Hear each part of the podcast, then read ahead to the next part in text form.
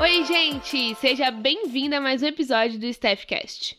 A minha intenção aqui no podcast é ajudar o máximo de pessoas possíveis a construir uma vida mais leve. Então, se permita ser ferramenta na vida de outras pessoas comigo, compartilhando o nosso podcast. Combinado?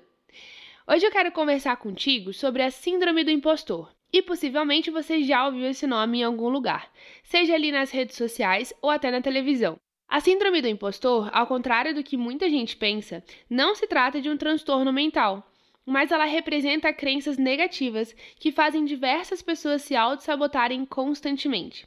Isso já aconteceu ou acontece com você?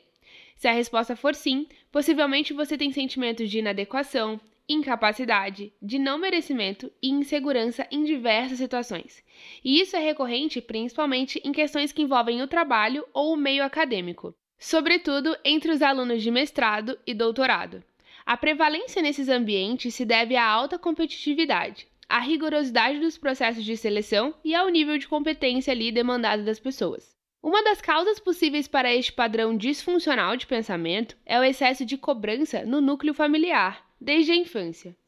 Pais que exigem excelente desempenho e são muito críticos em relação às falhas dos filhos podem contribuir para a falta de autoconfiança e para o sentimento de desvalorização das habilidades.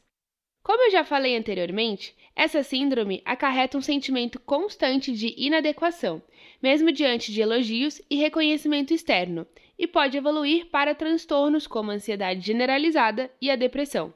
Uma sugestão prática para reduzir esse problema é realizar uma checagem da sua realidade pessoal, e isso vai te ajudar a estar mais atenta e consciente. Então se questione: os seus pensamentos em relação a si mesma, eles podem ser comprovados? Vale lembrar que nem tudo que nós pensamos é verdade absoluta. Por isso, é tão importante questionar o que se pensa.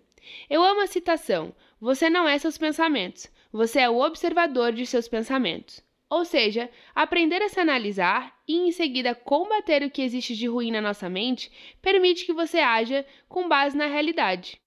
Saber a diferença entre a apresentação foi horrível e eu cometi um único erro solitário, isso acontece, eu sou humano, é uma forma muito mais saudável de se autocriticar, além de você exercer a autocompaixão. Caso você tenha grandes questões em relação à sua profissão, ao seu trabalho, é muito bom você fazer uma avaliação justa a seu respeito e ter um olhar técnico e externo. Você pode fazer uma pesquisa de satisfação com seus clientes ou seu chefe, por exemplo. Indo além, você pode pedir feedback para as pessoas que tenham contato ali com o seu trabalho. Isso vai te ajudar a se validar e ver que não precisa ser tão dura consigo mesma. Uma outra sugestão é aceitar os elogios que recebe como um presente. Vamos imaginar uma situação. É seu aniversário e você recebeu um presente que você não gostou muito, né? Uma blusa ali que claramente você não usaria. Você vai recusar o presente e dizer que detestou? É claro que não. Então, possivelmente você deve estar agora se lembrando aí de alguma situação muito parecida com essa. E eu tenho certeza que a sua reação foi abrir um sorriso e agradecer. Então, por que, que com os elogios seria diferente? Mesmo que não concorde com o elogio ou não goste dele, agradeça e pare de dar justificativas. Eu não poderia finalizar esse episódio sem sugerir a terapia. Aqui, a minha intenção não é substituir a terapia e muito pelo contrário, eu quero te gerar consciência, sugerir dicas, mas se você percebe que sozinha não está dando conta, não hesite e procure ajuda profissional. Combinado? Eu espero muito que esse episódio tenha te ajudado. E se isso aconteceu, compartilhe com uma amiga que precisa conhecer e saber mais a respeito da síndrome do impostor. A gente se vê em breve, tá? Um super beijo e até a próxima!